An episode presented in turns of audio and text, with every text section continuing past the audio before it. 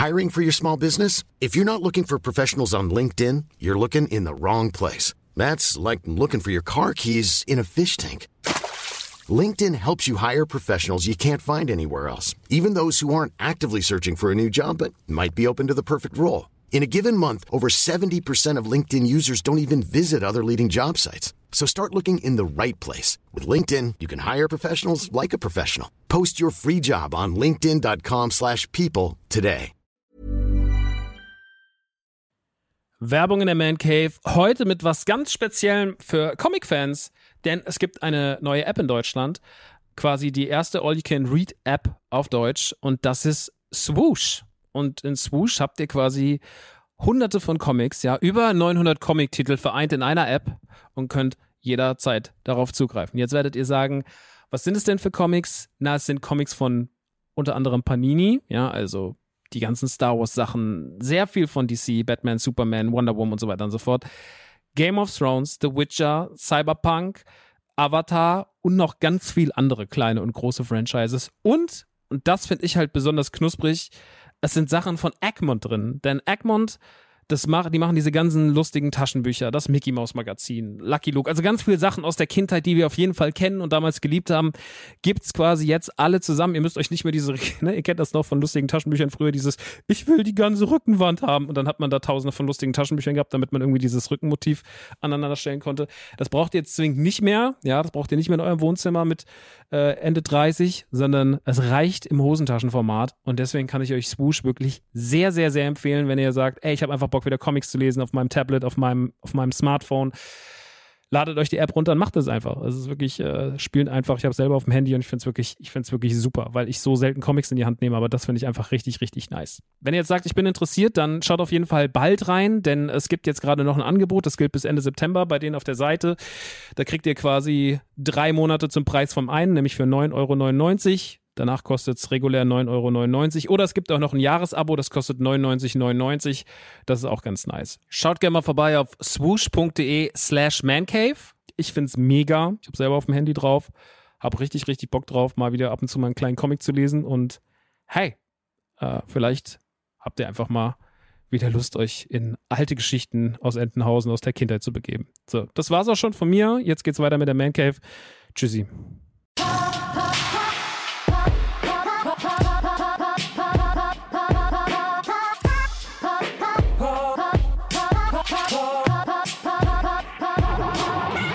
Leute, was geht? Ausgabe 54 von der Man Cave mit mir, Maxe. Und heute reden wir unter anderem über The Suicide Squad oder auch über Masters of the Universe Revelations. Es wird spannend.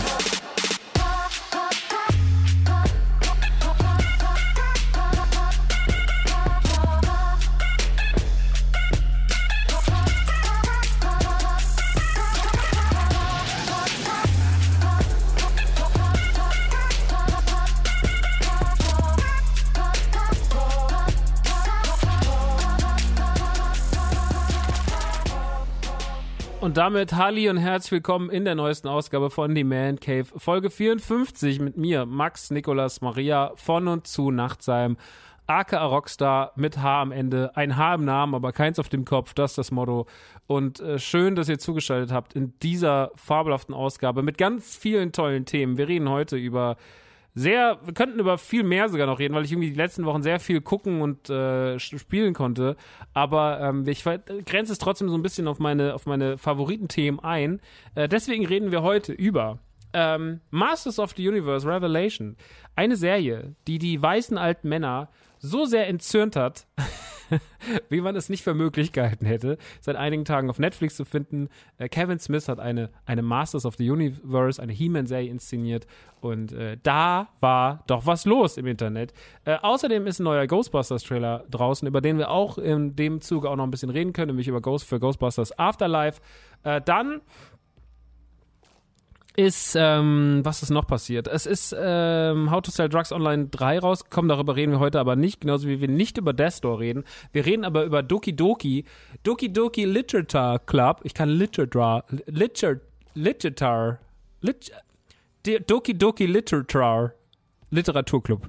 Doki Doki Literaturclub. Darüber reden wir heute. Das ist nämlich jetzt seit einiger Zeit auch für Konsolen erhältlich und das haben wir uns im Stream reingefahren und das war auch sehr, sehr, sehr, sehr spannend. Und wir reden auch noch ganz kurz über The Suicide Squad. Habe ich den schon erwähnt? Nein, wir haben noch nicht drüber geredet. James Gunn hat einen Suicide Squad Film gemacht und ob der sich lohnt und ob der oder ob der noch schlimmer ist als der 2016er, was nicht gehen würde, äh, das kann ich schon an dieser Stelle spoilern. Das wäre unmöglich, dass ein Film schlechter ist als der 2016er Suicide Squad. Darüber äh, werde ich euch natürlich auch noch informieren, weil der, Leute, die mich kennen oder mir schon länger zuhören, wissen, ich habe ein also Suicide Squad 2016 war ein ganz großes äh, Debakel für mich. Ich habe mich ganz, ganz bitter enttäuscht und ähm, ich war dann sehr, sehr hyped trotzdem, als ich gehört habe, dass James Gunn den inszeniert. Und äh, über all das werden wir heute reden. Bevor wir aber dazu kommen, möchte ich noch mal ganz kurz äh, zwei kleine Ausflüge machen. Und zwar erstmal an alle ZuhörerInnen aus der letzten Ausgabe, die mir danach auch noch irgendwie fleißig geschrieben haben. Und das waren ganz, ganz viele Menschen, äh, verschiedenste Creator aus allen Bereichen, von ganz klein bis ganz groß in der Reichweite und äh, auch einfach normale Leute und sowas, die, die, die, nicht jetzt selber Content produzieren, die mir geschrieben haben und gesagt so, ey, sie fühlen das so und sie kennen das und äh, jeder kennt das ja aus einem anderen Bereich. Und das Feedback war wirklich durch die Bank weg sehr, sehr nett und sehr, sehr positiv. Und dafür möchte ich nochmal danken, dass ich diese kleinen, diesen kleinen Ausflug in eine fast schon intime Stunde äh, genommen habe und dass das doch so nett angenommen wurde. Vielen lieben Dank, das hat mir doch viel Freude bereitet. Und äh, da bin ich doch sehr dankbar für. Ähm, vielen lieben Dank an euch und äh, dass das so nett war und dass das so auch richtig angekommen ist, weil ich finde immer, wenn man dann sagt, ja, bla, und ich habe ja das und ich habe ja das und draußen in der Welt passiert gerade so viel, also passiert ja immer durchaus Schlimmeres als das, was man selber gerade so erlebt hat, was man selber als schlimm empfindet. Ähm, aber man muss ja trotzdem auch drüber reden. Ne? Man muss ja trotzdem auch sagen, so, hey, auch wenn das jetzt gerade natürlich nicht das wichtigste Thema ist, das liegt mir halt jetzt gerade auf dem Herzen und das ist jetzt gerade, das sorgt gerade dafür, dass ich nicht so richtig ruhig schlafen kann. Und ähm, ja, deswegen war das doch alles, ähm, war das doch alles irgendwie ganz gut, dass wir uns da so auf beiden Seiten gut verstanden haben und äh, vielen lieben Dank für das Feedback. Mit so, heute werde ich euch mit sowas auch nicht nerven. Heute werden wir euch private Auszüge, ers Ausflüge ersparen. Ähm, ich werde gucken, dass ich das alles einigermaßen in den Griff kriege und mal sehen, wo die nächsten Wochen und Monate mich so hintreiben. Äh, das soll es aber jetzt auch gewesen sein an dieser Stelle. Ansonsten ähm, noch was so in halber Werbungssache und zwar äh, ich habe ja schon seit sieben Jahren einen anderen Podcast, Radio Nukular, ist sieben Jahre alt geworden. Sieben fucking Jahre ist Radio Nukular inzwischen schon alt. Äh, an dieser Stelle natürlich erstmal einen kleinen Sekt aufgemacht, einen kleinen Piccolo und nochmal äh, graduliert. Ja, ähm, es ist so schön, dass man das schon so lange machen darf und dass es den Leuten auch noch immer noch so viel Spaß macht. Deswegen vielen lieben Dank an alle Menschen, die Radio Nukular immer noch hören und immer noch mögen und damit immer noch Spaß haben uns macht es auch immer noch viel Spaß. Was gar nicht so einfach ist nach sieben Jahren, weil natürlich irgendwie, man hat damals gedacht, so, ja, wie lange soll das gut gehen? Zwei, drei Jahre. So, äh, wie viele Themen hat man denn noch? Und irgendwie schaffen wir es trotzdem, uns da irgendwie mit einer großen Themenvielfalt über Wasser zu halten und äh, auch immer noch nicht das Gefühl zu haben, dass uns Themen ausgegangen sind. Also ich glaube, es gibt so viele Themen, die wir schon seit sieben Jahren vor uns herschieben. Ähm, das ist doch da eigentlich ganz cool, weil man dann sieht, so, hey, da ist noch viel, viel, viel, viel Potenzial. Ähm, genau, das ist auf jeden Fall das. Äh, Im Rahmen des siebten Geburtstags haben wir aber auch ein Special gemacht. Dafür möchte ich nochmal ganz kurz Werbung machen, denn äh, wir haben so eine Art interaktives Hörspiel gemacht, beziehungsweise äh, vor allem ein improvisiertes Hörspiel, weil es hat so ein bisschen Pen and Paper Anstrich. Dominik hat sozusagen eine Geschichte erzählt, er ist in die Rolle des Geschichtenerzählers geschlüpft und hat uns dann äh, auf der Geschichte geleitet. Das Ganze ist inspiriert von Jungle Cruise äh, natürlich von der Attraktion, die ja in Disneyland Anaheim und Disney World Florida äh, zu Hause ist, aber auch natürlich gerade der Namensgeber und auch Ideengeber für einen Film ist, der seit einigen Tagen im Kino ist oder auch auf Disney Plus VIP, und zwar Jungle Cruise mit äh, Dwayne The Rock Johnson. Ähm, genau, den, den, dem ist das alles so ein bisschen gewidmet und dem haben wir dann da sozusagen Tribut gezollt und äh, Darum geht's aber gar nicht so groß, sondern es wird am Anfang nicht nur gesagt Jungle Cruise und ja, dass man halt sich auf dem Amazonas bewegt. Das sind so die einzigen zwei Gemeinsamkeiten. Ansonsten kriegt man davon aber nicht mehr viel mit, falls jetzt Angst hat, ah, okay, das ist eine zweieinhalbstündige Werbeshow, super. Nee, nee, nee, nee, so ist es nicht. Also tatsächlich ist es eine sehr, äh, sehr, sehr frei davon, überall den großen Disney-Stempel drauf zu drücken. Und es macht sehr, sehr viel Spaß. Wir haben eher damit gespielt, dass es halt so ist. Aber äh, es hat sehr viel Spaß gemacht und ich würde mich freuen, wenn ihr reinhört, weil es mal was ganz anderes war. Es sind auch super viele GastsprecherInnen dabei, ganz viele Menschen, die da daran partizipiert haben. Ähm, von der Originalsynchronstimme von The Rock über ähm, den Tobi, der auch unser Nukular-Intro gesprochen hat, über den Chris Nanu, äh, der, der Jules, äh, ey, keine Ahnung, sind so viele. Äh, auf jeden Fall war noch Steve dabei von den von Trailerschnack sowie die das Spinatmädchen, eine ganz bekannte Disneyland-Bloggerin äh, und so weiter und so fort. Also es waren ganz viele Leute dabei, die da irgendwie äh, ihren Teil zu beigetragen haben, teilweise in der längeren Besetzung, teilweise im kleinen, kleinen Rahmen. Also es war ein riesengroßes Projekt, was Dominik da alleine auf die Beine gestellt hat. Und allein, um am Ende wenigstens ihm auf die Schultern zu klopfen und zu sagen, ey Dominik, das hast du doch schön gemacht, äh, kann man da schon mal rein. Und Sammy von den Broilers ist zum Beispiel auch dabei. Wirklich ein schönes Ding geworden, sehr, sehr dumm, sehr, sehr wahllos und äh, ich hatte auf jeden Fall meinen Spaß damit. Ähm, genau. Ich habe auch Jungle Cruise schon geguckt. Der ist, wie gesagt, gerade auf äh, Disney Plus VIP erschienen. Äh, gestern Samstagmittag war es dann soweit. Äh, Jesse und ich haben uns äh, Jungle Cruise reingefahren und hatten damit tatsächlich eine ganz gute Zeit. Man muss vielleicht, um alles noch ein bisschen mehr zu verstehen, nur so ein Mühe mehr, weil das Ding ist ja, wir haben ja keinen Jungle Cruise in Europa im Disneyland. Wir haben ja den Jungle Cruise nur im Disneyland Anaheim und in Disney World. Und deswegen haben wir hier nicht so einen richtigen Bezug dazu, jetzt sage ich mal anders als zu Small World oder zu Fluch der Karibik oder zu Haunted Mansion. Ähm, das sind ja alles Rides, die man so kennt und die ja, sag ich mal, so ganz gängige Disneyland-Rides sind in Paris. Aber wir haben keinen Jungle Cruise. Tatsächlich fehlt uns dieser Klassiker in der großen Historie von Disney Parks äh, in Europa. Und deswegen gibt es jetzt gerade eine Serie, die heißt Behind the Attractions auf Disney Plus. Und die widmet sich in der ersten Staffel mit fünf Folgen, insgesamt fünf verschiedenen Attraktionen. Haunted Mansion, äh, Star Tours, beziehungsweise dann halt auch dem ganzen Star Wars-Thematiken in Disneyland. Ähm, äh, Tower of Terror, ähm, das war das dritte. Dann noch hier äh, Space Mountain und natürlich auch Jungle Cruise. Ähm, Dwayne The Rock Johnson ist da auch Executive Producer bei der Serie. Und in der Jungle Cruise Folge, die auch die erste ist, die man auch so ein bisschen natürlich nutzt, um, sage ich mal, den Jungle Cruise Film zu bewerben. Deswegen kommt das ganze Ding auch eineinhalb Wochen vorher raus, damit man schon so ein bisschen sagt, so, ach ja, guck mal, so kann ich das vielleicht noch ein bisschen besser verstehen. Ähm, und das erklärt so ein bisschen den Mythos hinter Jungle Cruise. Also ich will euch da nichts vorwegnehmen, weil die Doku echt schön zu gucken ist und jeder, der Disney Parks liebt und der auch Imagineering geliebt hat auf Disney Plus, dem kann ich das uneingeschränkt empfehlen. Für mich waren das einfach, ich hätte, kann davon 40 Folgen gucken und kann mir zu jeder Disney-Attraktion nochmal 50 Minuten einen aufs Ohr labern lassen. Aber ähm, da ist es tatsächlich so, dass ähm, man den Jungle Cruise noch ein bisschen erklärt und die Besonderheit des Jungle Cruise ist ja, dass die Jungle Cruise-Dinger Skipper haben. Also die werden immer moderiert. Äh, auch wenn das ein Animatronic Ride ist, gibt es trotzdem ähm, Moderatoren beziehungsweise Skipper, die die Fahrt so ein bisschen erklären. Und äh, die zeichnen die, die Fahrt ganz besonders aus. Also man sitzt nicht einfach nur äh, in einem Wagen und guckt sich Animatronics an, wie man das halt, sag ich mal, auch aus jedem anderen Park kennt. Ich vergleiche das jetzt mal zum Beispiel auch eine Wasserfahrt in Europa beziehungsweise in Deutschland, die jeder kennt, Hollywood Tours im Phantasialand. Ähm, sondern stellt euch vor, ihr sitzt in dem Boot und vorne steht noch jemand und redet und macht halt so seine Jokes. Und äh, da werden viele Jokes gemacht. Und äh, es gibt auch Jokes, die dort Tradition sind, wie zum Beispiel so, sie fahren unter einem Wasserfall durch und irgendwann sagt jemand, meine Damen und Herren, die Rückseite des Wassers. Und ähm, das achte Weltwunder, die Rückseite des Wassers. Und alle sind dann so, yo, okay. Aber sie fordern halt diesen Witz auch. Also es muss, dieser Witz muss gemacht werden, sonst sind äh, die, die Leute, die diesen Jungle Cruise fahren, äpscht. Und ähm, gerade die erste halbe Stunde bezieht sich im Film Jungle Cruise sehr krass darauf, ähm, was wir da, was da so, was da so passiert und äh, wie man den Jungle Cruise da überhaupt einbindet so und das äh, Dwayne The Rock Johnson spielt halt Frank Wolf und das ist ein Skipper und der hat so sein Bötchen und führt immer reiche Leute über irgendeinen See und hat da sogar solche Animatronics eingebaut und das. Also das Zitat an die Attraktion ist schon sehr, sehr liebevoll umgesetzt. Äh, eigentlich dreht sich aber eigentlich alle um Lily Houghton äh, und ihren Bruder äh, McGregor Houghton. Ähm, die beiden sind eigentlich auf der Suche im Namen ihres Vaters äh, nach einer nach einem, einem Schatz beziehungsweise kein klassischer Schatz, sondern es ist eine Pflanze, eine Pflanze, die ähm, anscheinend alle Krankheiten der Welt heilen kann und die möchte sie gerne finden und dafür braucht sie aber einen fähigen Skipper äh, und dabei gerät sie dann an Frank, also an Dwayne Johnson und dann fahren sie mit dem Bötchen raus äh, die Flüsse entlang, um halt irgendwo in den Tiefen des Dschungels äh, diese, diese Pflanze zu finden. Und man weiß nur ungefähr, wo sie sein soll. Es gibt natürlich noch Antagonisten. Ähm, es gibt noch einen, einen alten, einen, einen, Verfluchten, der anscheinend mal fast kurz davor war, diese Pflanze zu finden. Der heißt Ager und wird gespielt von Edgar Ramirez, der einfach wirklich einfach eins zu eins aussieht wie Oscar Isaac. Und ich habe auch die ganze Zeit gedacht, er wär's. Aber er war es nicht. Oder auch äh, Prinz Joachim, Prinz Joachim, äh, gespielt von Jesse Plemons, den wir zum Beispiel kennen aus Fargo oder Breaking Bad oder Black Mirror. Ähm, ganz fieser Typ, äh, großartiger Schauspieler, mag den sehr gern.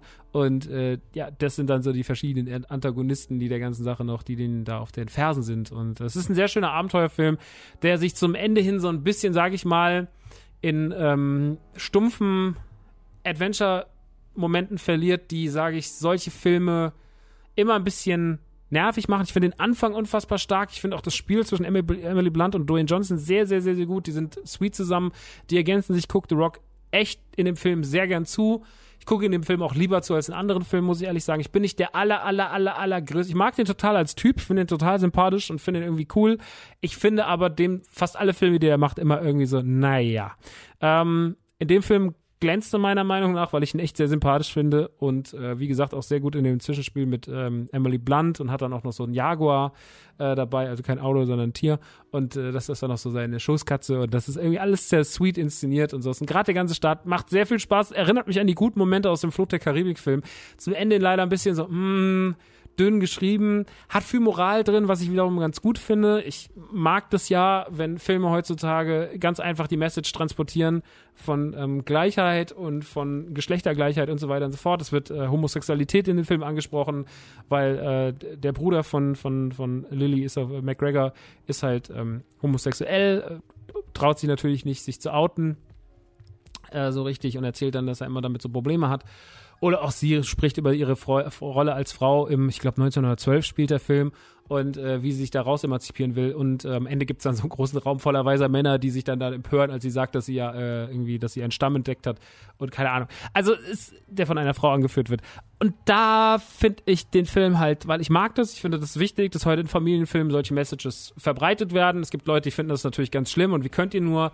Ähm, ich finde, da muss man weitermachen, solange ich glaube, wenn da sich, wenn da sich gewisse Leute so krass drüber aufregen, macht man irgendwas richtig und sich so getriggert fühlen davon.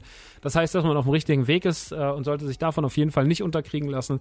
Ähm, wir werden auch später bei Moto noch ganz viel darüber reden, was dann ja, wie eklig das alles noch werden kann und wie auch, wie die Interpretationsfreiräume immer größer werden und wie die Leute sich immer mehr denken, so, ja, das muss ja so sein, aber ähm, und wie dieses Woke-Sein und sowas inzwischen immer mehr zu einem Schimpfwort mutiert, was eigentlich äh, keins sein sollte.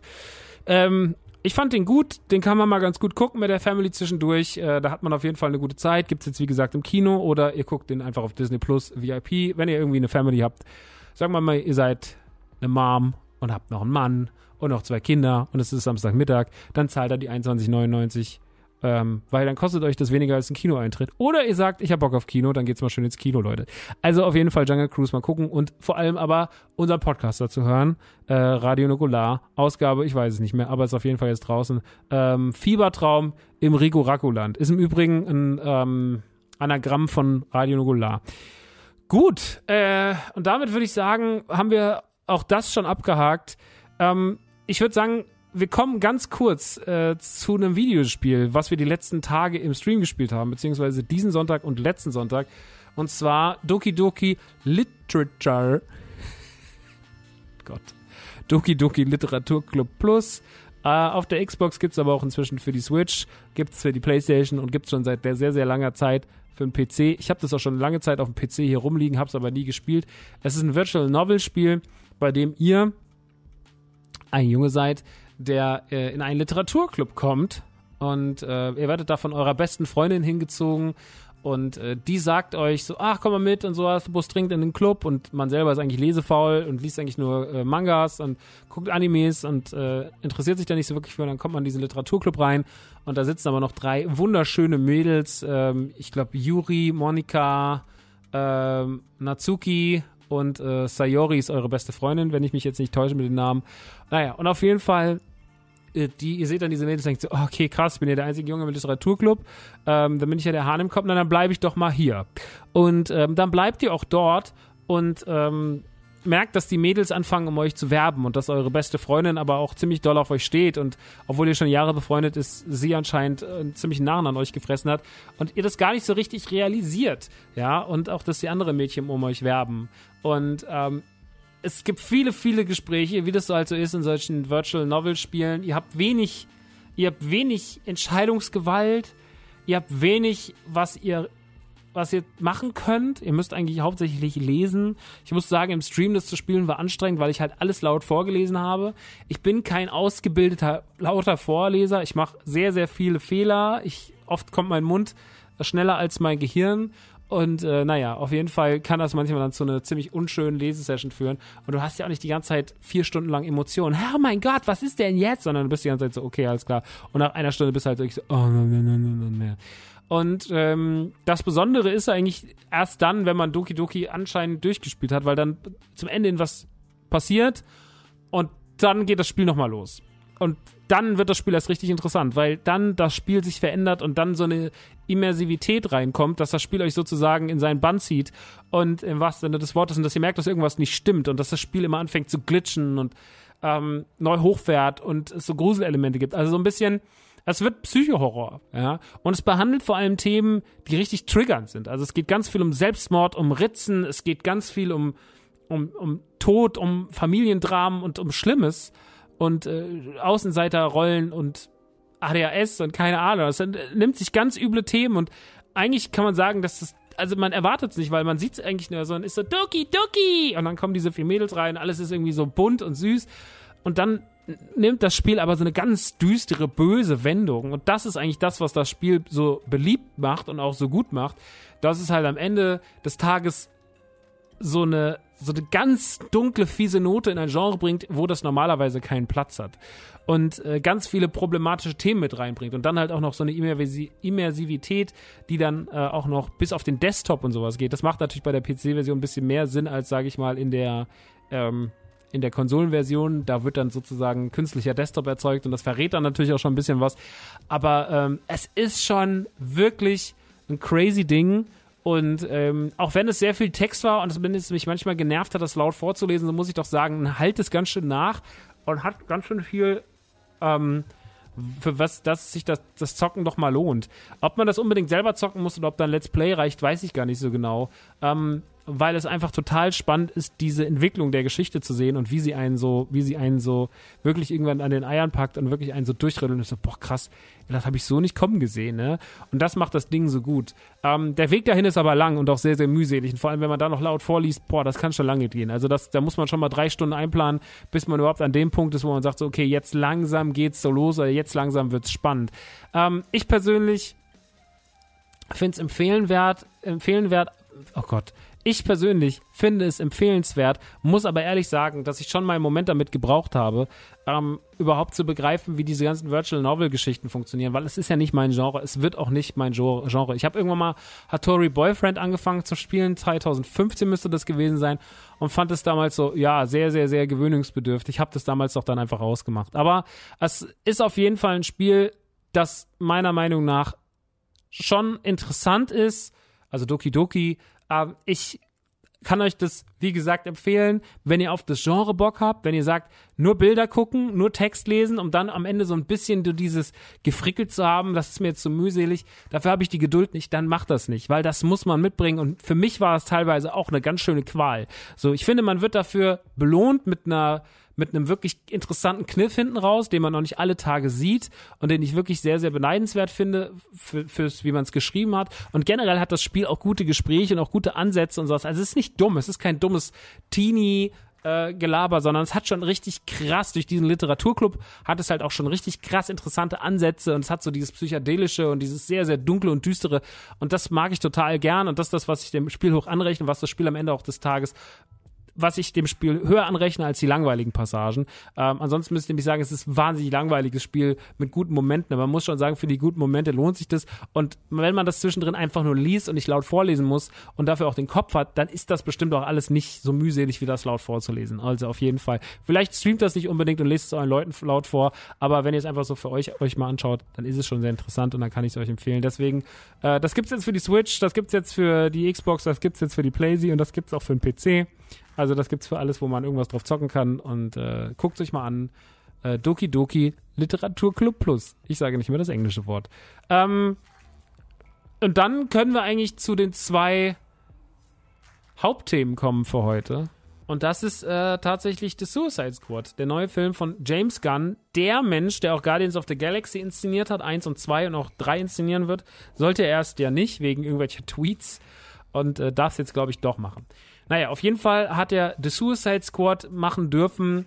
Und äh, es war ja schon bei ihm und Guardians of the Galaxy so, ich sag mal, für Leute, die das MCU eher so mittelmäßig fanden, war Guardians of the Galaxy ein Door-Opener, weil es halt mit sehr, sehr, sehr kompromisslosem Humor, einer sehr schlauen Art, sowas zu schreiben, das Thema Actionkomödie mit einem sogar einem gewissen Grad an Gewalt, Charme, Inszenierung, gerade was Musik angeht und sowas, war Guardians of the Galaxy bahnbrechend in seinem Genre und hat damals einfach für das MCU nochmal viel mehr möglich gemacht, als man es vielleicht im, im Vorfeld erwartet hätte.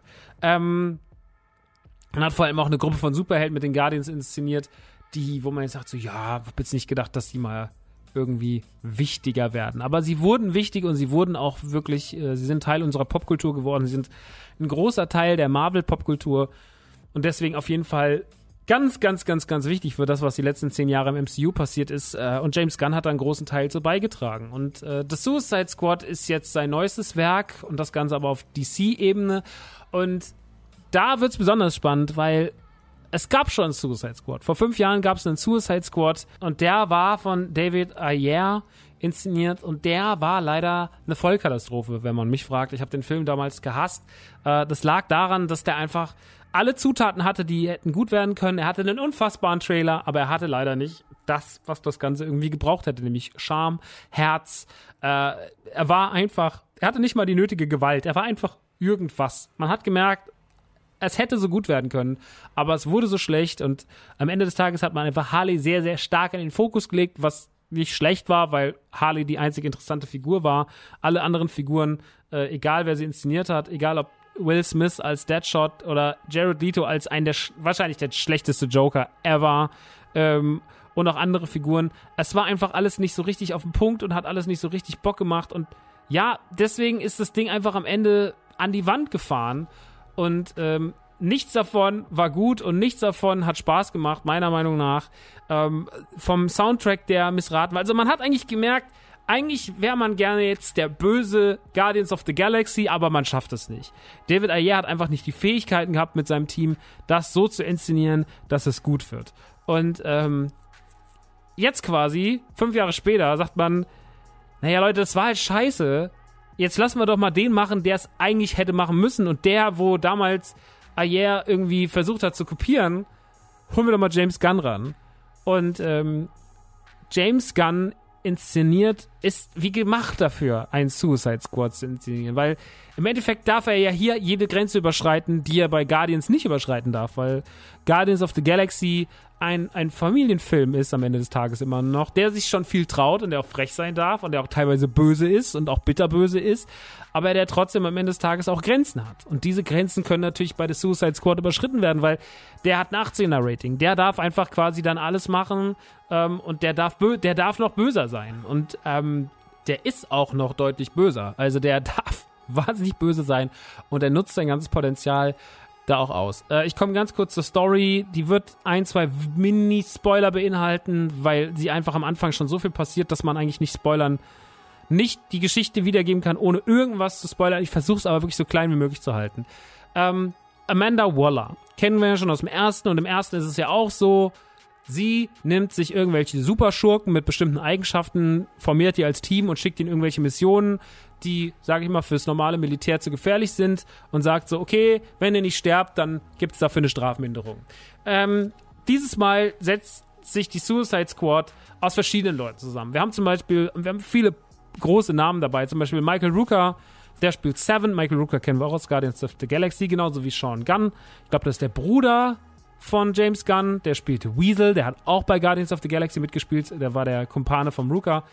Ähm, wir sehen Nathan Fillion als TDK. Wir sehen Pete Davidson, ja, ich liebe Pete Davidson, als Blackguard. Äh, es gibt noch verschiedene andere, wie Mongol. Ähm, oder wen haben wir denn noch? Harley Quinn ist natürlich auch dabei.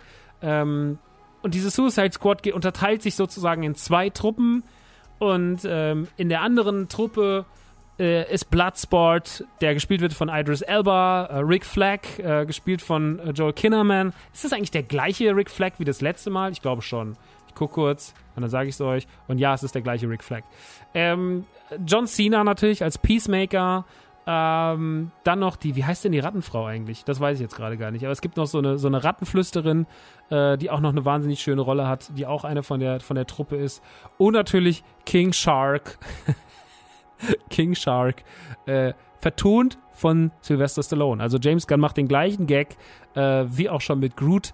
Ähm, und zwar holt er sich einen großen Star ran, der eine dumme Figur synchronisieren soll. Und diesmal ist es nicht eine Pflanze, die nur, einen eigenen, die nur drei Wörter sagen kann, sondern es ist dieses Mal einfach ein sehr dummer, dummer Hai in Boxershorts. Und ähm, kann ich gleich schon mal sagen, King Shark ist meine absolute Lieblingsrolle. Es ist sehr einfach, King Shark zu seiner Lieblingsrolle zu ernennen, aber er macht einfach so unfassbar viel Spaß. Er ist einfach so unfassbar dusselig und ich liebe ihn einfach sehr, sehr, sehr, sehr doll. Ähm, gut, naja, und auf jeden Fall soll diese große Truppe einem einer Project Starfish nachgehen, ein Terrorprojekt, äh, das jetzt gerade, die Insel ist jetzt auch noch übermannt worden von einem Terrorregime, ähm, die die herrschende Familie ist gestürzt worden, gehängt worden auf dem Marktplatz und jetzt gibt es ein führendes Terrorregime.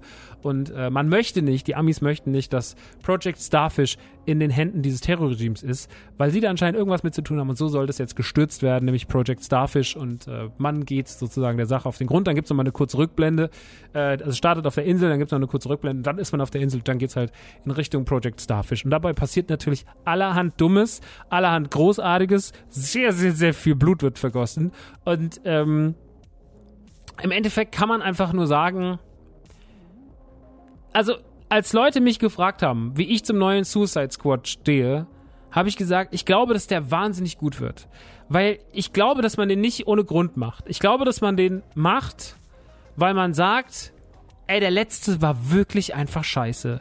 Und wir müssen jetzt mal einen DC-Film machen, der einfach mehr kann. Und auch äh, wenn er, wenn er das bestimmt nett gemeint hat, der David Ayers oder wie er heißt, aber es war halt einfach am Ende des Tages ein grauenvoller Film, der grauenvoll inszeniert war und der wenig, wenig Gutes zu bieten hatte. Und so viel Potenzial verschenkt hat, wie man es also das war wirklich schon ein Kunstwerk, wie viel Potenzial in Suicide, im ersten Suicide Squad verschenkt wurde.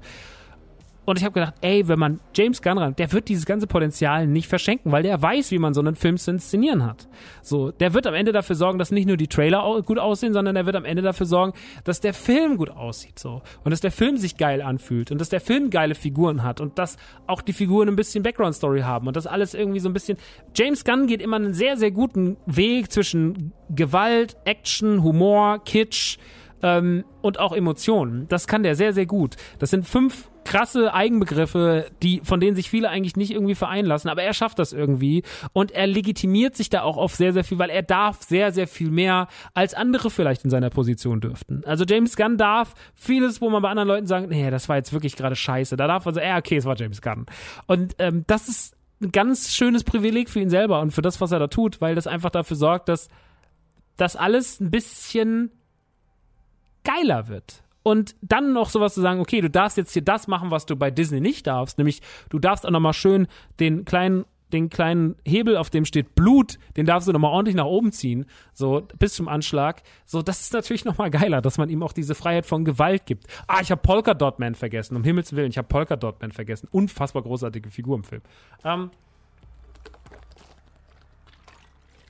und ähm, ich bin wirklich ich bin gar nicht so sehr überrascht, dass der so gut war. Also ich fand den unverschämt gut. Ich hatte unfassbaren Spaß mit dem. Es hat mir sehr, sehr viel Freude bereitet, den zu gucken. Ich will den unbedingt wiedersehen.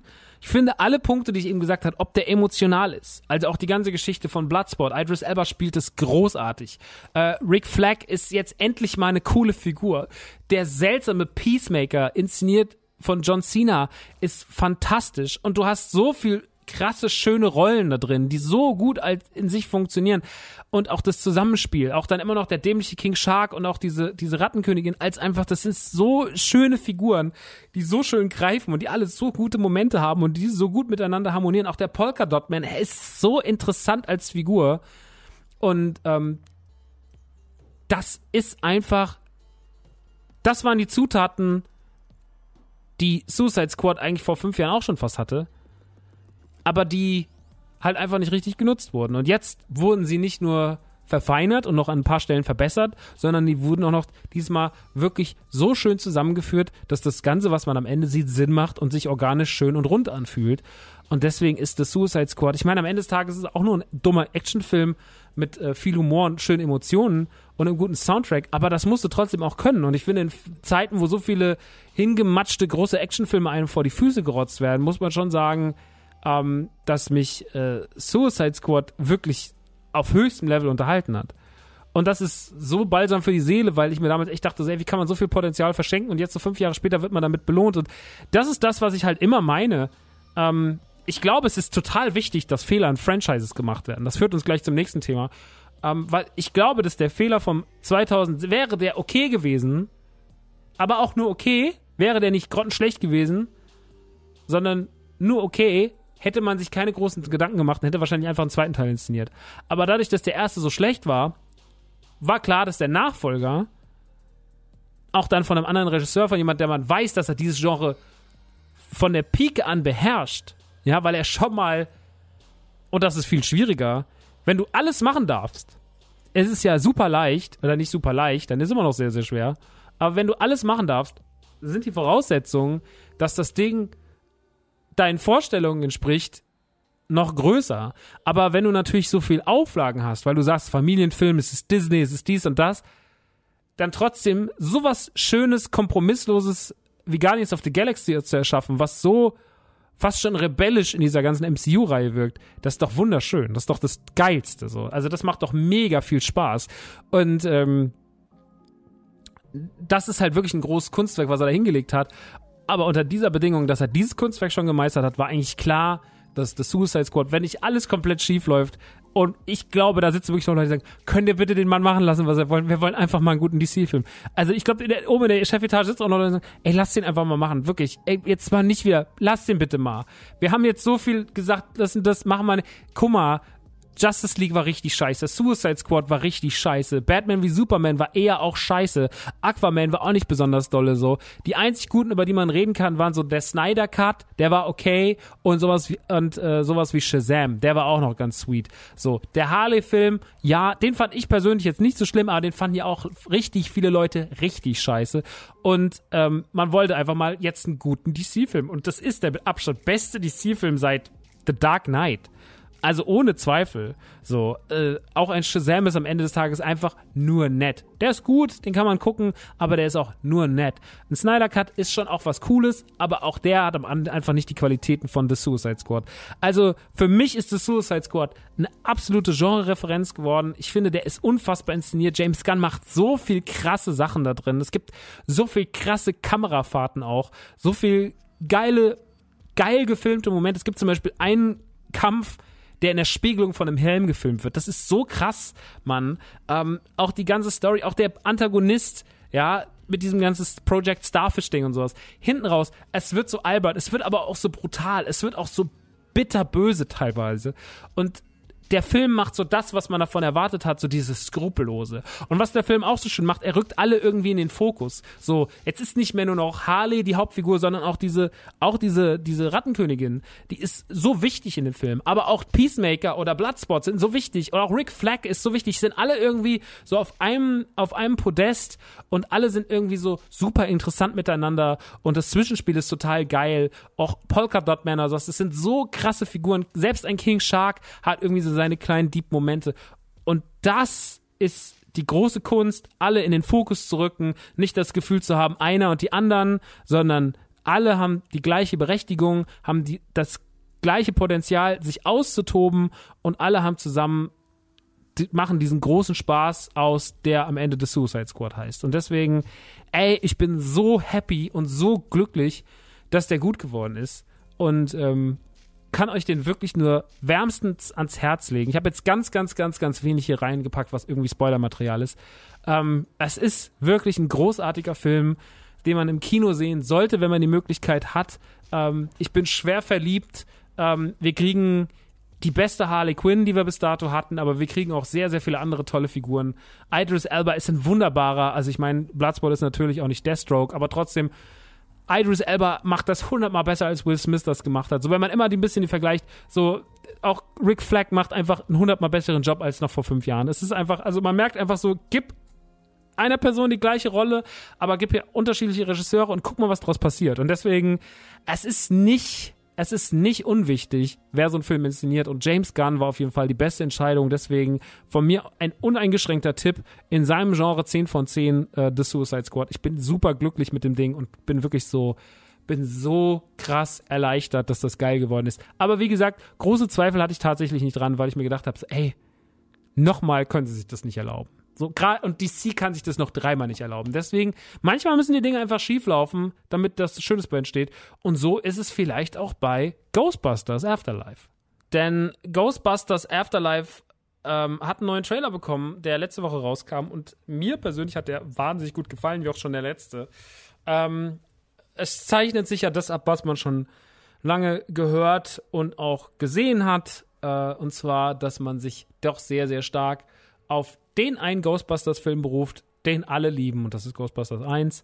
Ähm, das heißt, es dreht sich ja um die Geschichte der Nachkommen von Spangler, äh, der sich ja anscheinend ein Haus äh, mitten im Nichts gebaut hat, in irgendeinem Vorort, in so einem alten, gruseligen Gruselhaus und äh, dort Forschung angestellt hat, der dort auch sein ganzes Equipment irgendwie auf die Seite gelegt hat und ähm, nun passieren dort paranormale Dinge in der Stadt, ähm, und seine, seine Enkel, die, ähm, ja, die gehen der Sache so ein bisschen auf den Grund, die entdecken natürlich das Auto.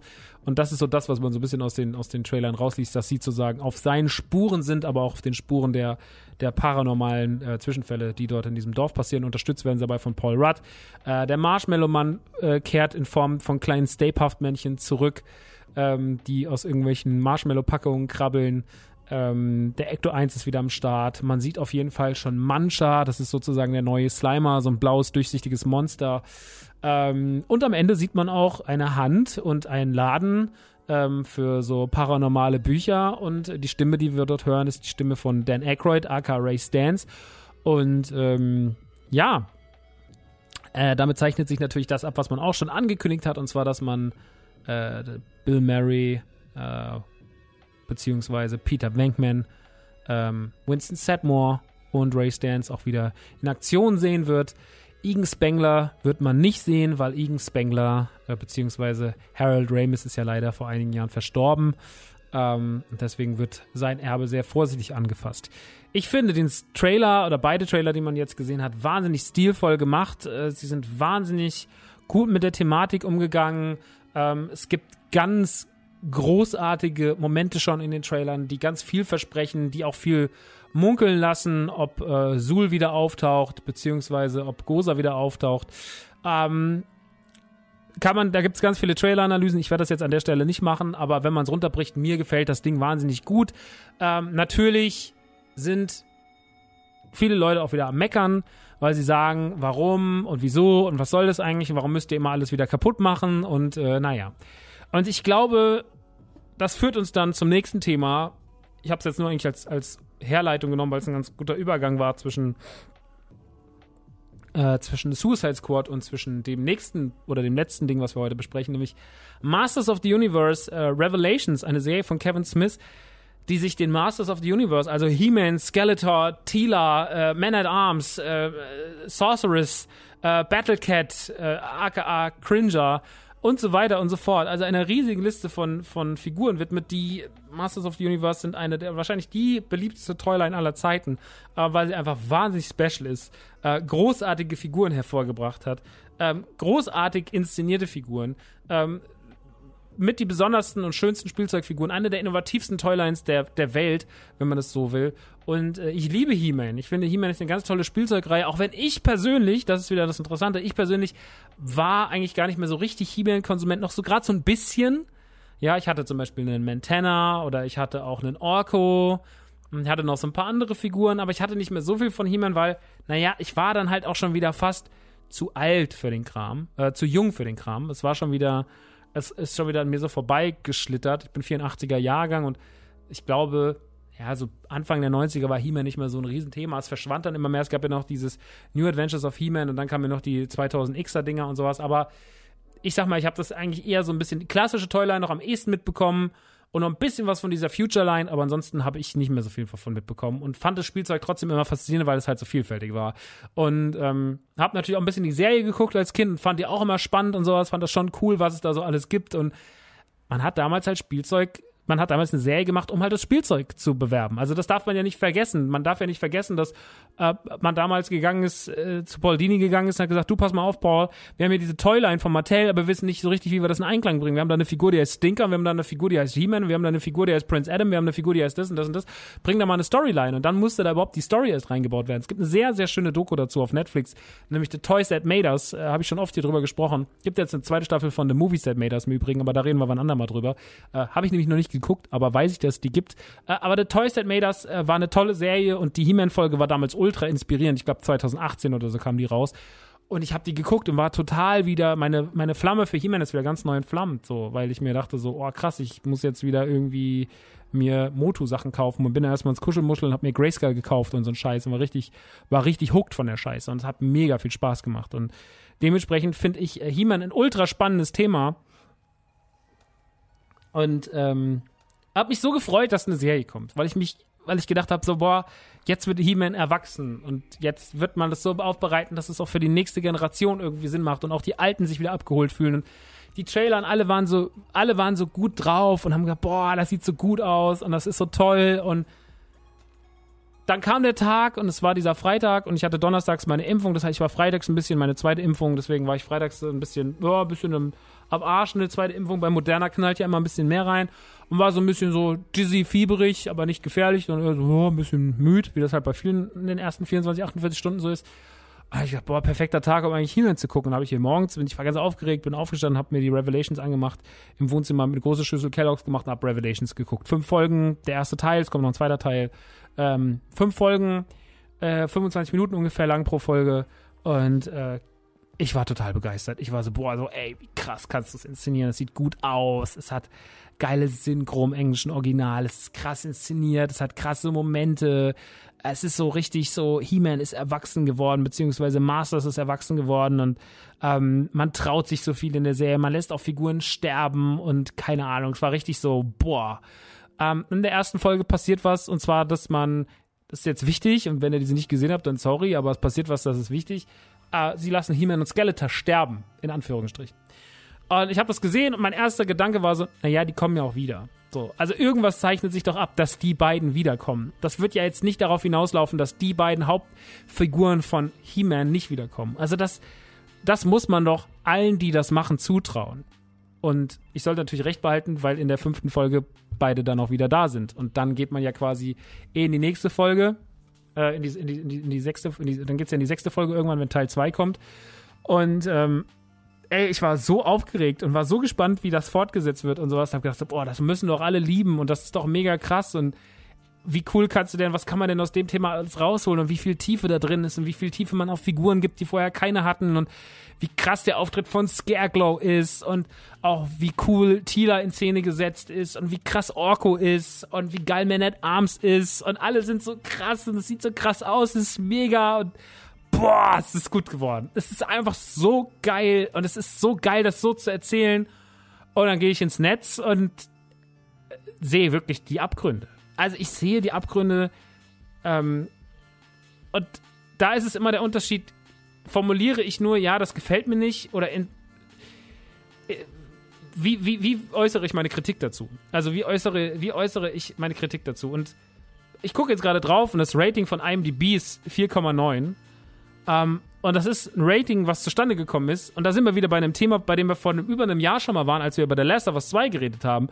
Wir sind wieder an dem Punkt, wo Menschen ihrer Wut im Internet so einen Ausdruck verleihen, dass sie ein Projekt stürzen wollen, weil da so viel Wut ist. Und diese Wut basiert aber nicht nur darauf, und da setzt das Problem meiner Meinung nach ein. Masters of the Universe, Revelation, wird nicht so kritisiert, weil es schlecht ist, sondern weil es anscheinend Männer, in Anführungsstrichen, ganz tief in ihrem Inneren so sehr attackiert, dass sie sagen, ich kann das nicht dulden und zulassen und sich so in ihrer Männlichkeit beraubt fühlen, weil He-Man jetzt eine erwachsene Geschichte ist, die man erwachsen erzählt und in dem ersten Teil dieser zweiteiligen Story Tila in den Vordergrund setzt, eine starke Frau, die dann auch noch einen Undercut hat, die sofort vom Internet als Lesbe beschimpft wird, als lesbische Protagonistin, die Männer hasst und der ganze Frust von alten weißen Männern wird in diese Serie reinprojiziert und damit zu einer politischen Debatte, weil meiner Meinung nach es nicht klar geht, dass Menschen da sitzen und sagen so, jetzt nimmt uns schon wieder eine Frau alles weg und Netflix hasst Männer und sonst irgendwas. Es ist absolut bedenklich, wie, wie über sowas Belangloses wie Masters of the Universe debattiert wird von erwachsenen Menschen mit Familien, weil sie sich in ihren Grundrechten beleidigt fühlen, ein Mann zu sein und weil sie sagen, ich will lieber den original alten He-Man und ihr habt mir alles kaputt gemacht. Jetzt kann man natürlich in dieses Gespräch gehen und das erstmal sehr, sehr ist kein Gespräch, weil ich alleine sitze. Und ich kann mich natürlich, ich kann jetzt sagen, wie dumm ich das alles finde und wie sehr bescheuert ich diese ganzen Typen finde, die das Internet vollrotzen und die sich dann, die sich dann zur Aufgabe machen, zur Aufgabe machen, das muss man sich vorstellen. Über 40-jährige Männer machen es sich zur Aufgabe, sich durchs Internet zu klicken und schlechte Reviews zu schreiben. Facebook zu fluten und sich darüber aufdringen, wie sehr, wie sehr Netflix anscheinend die Männerwelt zu hassen scheint, wenn man ihnen auch noch ihren He-Man wegnimmt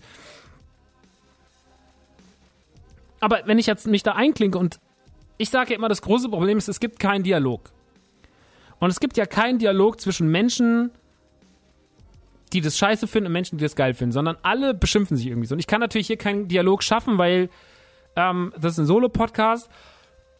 ich könnte mir natürlich jetzt irgendeinen Hater hier einladen, aber dann ist die Frage so, da musst du Glück haben, eins zu haben, mit dem du ordentlich reden kannst und das halt nicht dumm wie ein Grashalm ist. Deswegen habe ich mir gedacht, okay, ich versuche jetzt nicht den typischen Ansatz zu finden, zu sagen, wie scheiße eigentlich alle sind, sondern ich versuche das Problem aufzudröseln und vielleicht, vielleicht fünf, sechs Leuten, ja, die diesen Podcast hier hören, Männer in allererster Linie, Hörer, ganz bewusst Hörer gesagt, Hörer, äh, Hörern zu sagen, so, ey, Jungs, guck mal, vielleicht müsst ihr es so und so betrachten. Vielleicht können wir das Problem und den Knoten ein bisschen lösen. Und ich habe da so ein paar Ansätze drin. Ich versuch's. Der erste Ansatz ist, dass ich glaube, dass Konsumenten oder Konsumentinnen heutzutage ein bisschen mehr Empathie mitbringen müssen, um das Projekt zu verstehen. Nicht nur, also ich sage generell erstmal, ob ich am Ende etwas gut oder schlecht finde, das ist natürlich meine Meinung. Aber ich muss immer erstmal respektieren, was sich jemand dabei gedacht hat. So, so war es damals auch, ähm, so war es damals auch bei Episode 8. Ja, ähm, wo man natürlich ultra krass ähm, auf jemanden, jemanden eingetreten hat ähm, und gesagt hat, so, der hat mir alles kaputt gemacht und äh, der hat jetzt mein Star Wars hingerichtet, statt sich der Idee zu beugen und zu sagen, ich will verstehen, was da passiert ist. Ähm, das ist bei Moto sogar noch leichter, weil wir auf der jemanden sitzen haben mit Kevin Smith, der Fan ist und der was, der einfach als Fan was inszenieren wollte, was auch seiner Fanvorstellung entspricht. So, ja. Das hat J.J. Abrams im Übrigen auch gemacht. So. J.J. Ähm, Abrams hat Star Wars inszeniert, wie das, weil er Fan war. So.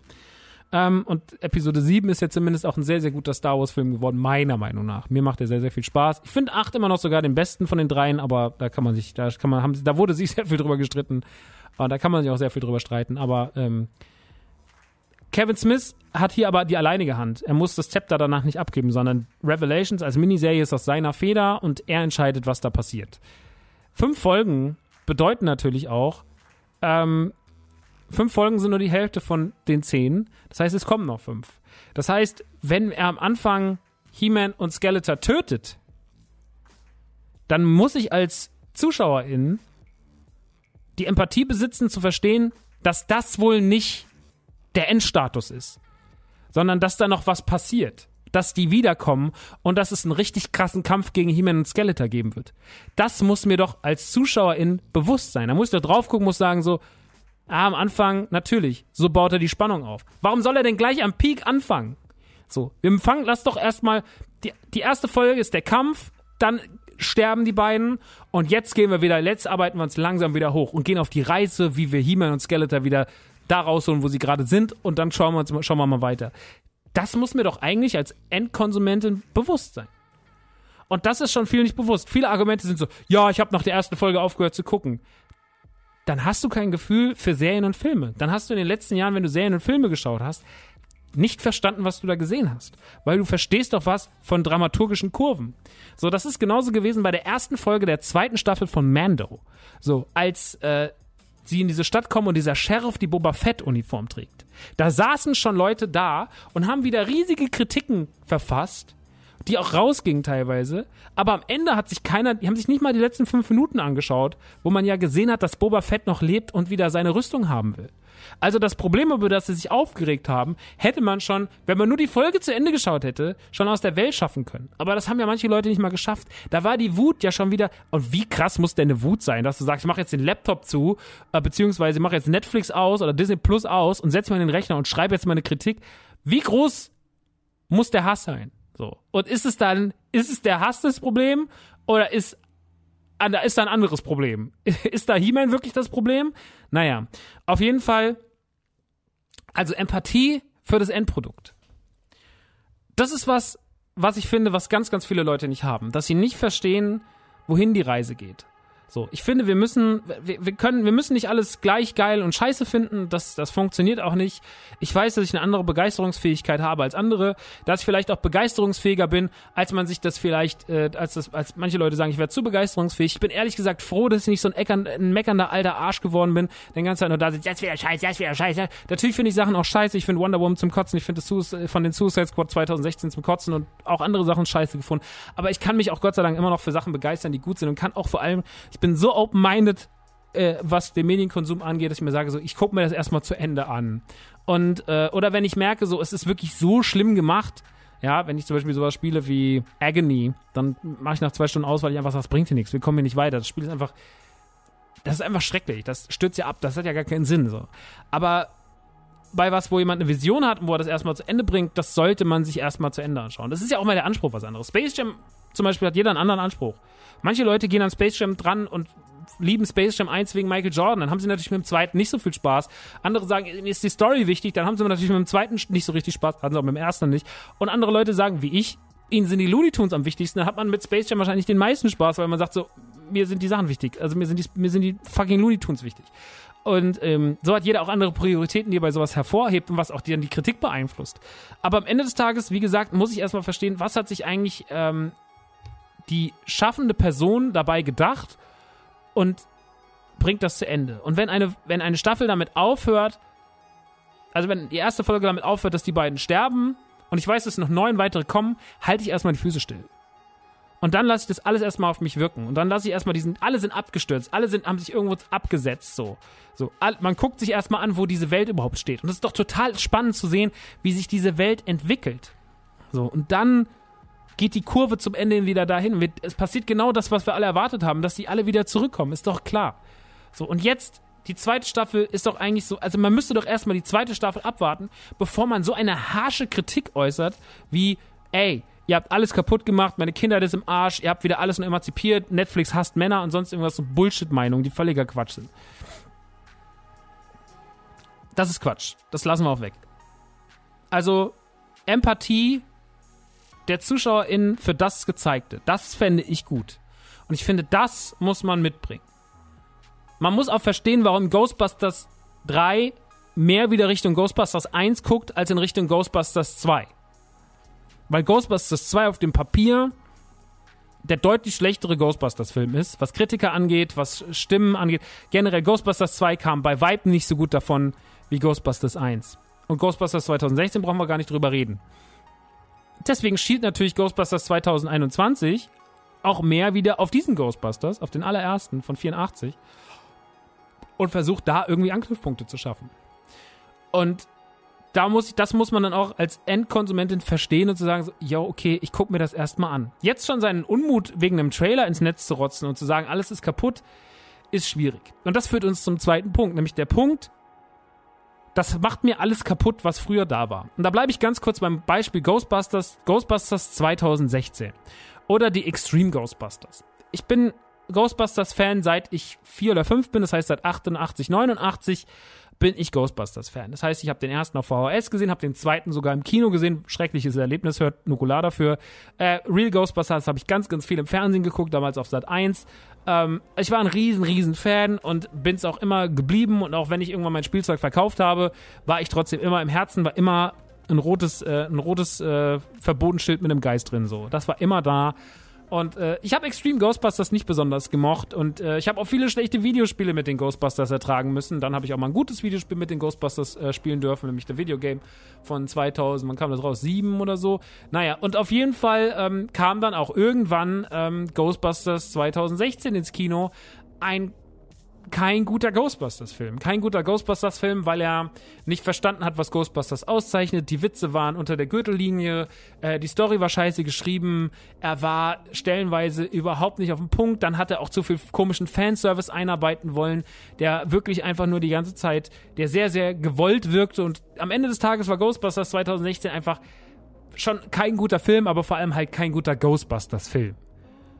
Und damit musste man leben. Aber dann stellt man sich die Frage, hat das denn jetzt irgendwas kaputt gemacht? Nee, natürlich nicht. So, warum denn? Was soll das denn kaputt gemacht haben? So, dann gucke ich den ersten und den zweiten doch noch lieber. So, hätte ich einen schönen Film bekommen, wäre es gut gewesen. Habe ich einen nicht so guten Film bekommen, jo, schade, weiter geht's. So genauso ist es doch mit sowas wie was ist noch so ein Indiana Jones. Indiana Jones war 4 war ein scheiß Film. Machen wir uns nichts vor, der war nicht besonders doll hat er mir am Ende irgendwas weggenommen? Natürlich nicht. So, das ist doch scheißegal. So, ob der gut war, äh, ob der gut war oder schlecht war. Wenn er gut gewesen wäre, hätten wir einen vierten schönen Indiana Jones Film gehabt. So haben wir drei gute und einen schlechten. Mein Gott, dann ist es halt so. Und so ist das bei fast allem. Und so ist das auch, wenn wir auf das Thema Moto kommen. So, in welcher Welt nimmt mir denn Masters of the Universe Revelation, wenn ich denn jemand bin, ich, dieses Kommentar habe ich wirklich erschreckend oft gelesen. So, ja, ich weiß, es ist jetzt ein bisschen dumm, aber so, die Leute waren sich schon bewusst, dass sie dumme Scheiße schreiben. Und dann kommt jemand und sagt so, ja, also, ich weiß, das klingt jetzt ein bisschen komisch, aber ich will Muskelmänner, die gegeneinander kämpfen, ich will keine starke Frau, so, das hat nichts mit Emanzipation. Doch, das hat was mit Emanzipation zu tun. Und das hat vor allem was mit dem Verständnis für das, für das Genre und für die Serie zu tun. Du ehrst doch gar nicht die Serie und das Franchise, wenn du so doof darüber denkst. So, du musst doch erstmal verstehen, was das Franchise, das du liebst, auszeichnet. So, das Kreieren einer Welt, das Kreieren von gewissen Figuren und Masters of the Universe als ursprüngliche Serie, die He-Man-Serie, war einfach relativ dummer Quatsch. Es war immer die gleiche Geschichte, die auf Null gesetzt wurde. So, wir hatten natürlich ein paar ganz coole Figuren drin, weil wir halt die Figuren mochten, sowas wie Montana und Co. Aber am Ende des Tages gab es am Ende immer eine Moral und das Ding wurde auf Null zurückgesetzt. Und das war halt irgendwann relativ aus, auserzählt, das Ganze. So. Motu war keine besonders krass tolle Serie. Es war einfach eine Kinderserie. Für Kids. So. Und jetzt erzählt man das Ganze einfach mal weitergesponnen für Erwachsene, für Leute, die mit der Serie groß geworden sind, die heute halt nicht mehr zwölf sind, sondern 40. Und das hätte doch so spannend sein können. Und es gibt so viele Leute, die, so, die das spannend finden und die das schön finden aber die machen halt ihren Mund nicht auf. Und die Leute, die das dann scheiße finden, die sind so laut, dass man alle denken, es ist doch so scheiße. Ich werde dreimal darauf angesprochen von Leuten, ja, ich habe gehört, die neue He-Man-Serie ist überhaupt nicht gut. Ich sage so von, ich habe die aus meinen Kreisen nur gehört, dass alle sie grandios finden. In meinem Freundeskreis war niemand, der gesagt hat, ich finde die gut oder ich finde die scheiße, sondern alle waren so, ich finde die mega krass. So, in meinem privat-persönlichen Umfeld, mit den 10, 15 Leuten, mit denen ich drüber geredet habe, alle waren so, boah. Und das Feedback von HörerInnen, beziehungsweise Leuten, die mir auf Instagram folgen, da war es genauso. Ähm, und selbst wenn diese Serie wirklich schlecht wäre, was sie de facto nicht ist, aber selbst wenn sie richtig, richtig schlecht wäre, verstehe ich das Argument nicht, warum das jetzt kaputt ist. Also ich verstehe nicht, warum das jetzt kaputt ist. Also was, dann guck doch wieder einfach die alte Serie. Wenn jemand Batman-Fan ist, wie viel Scheiße musste der denn ertragen? So, der musste sich Batman and Robin reinfahren. Der musste, wenn er, viele Leute mögen den, manche mögen den nicht. Sowas wie Batman äh, Dark Knight Rises musste man dann gucken und der nicht so besonders doll war für viele Leute. Oder sowas wie Batman wie Superman, der wirklich ein scheißegaler Batman-Film war und mit meiner Meinung nach nicht viel mit Batman zu tun hatte. Hat das irgendwas am Batman-Ding kaputt gemacht? Hat das irgendwas, hat, hat Ghostbusters durch 2016 verloren? Haben die Turtles durch die komischen Michael Bay, oder die Transformers, haben die Transformers durch die doofen Michael Bay Filme ihren Charme verloren? Natürlich nicht.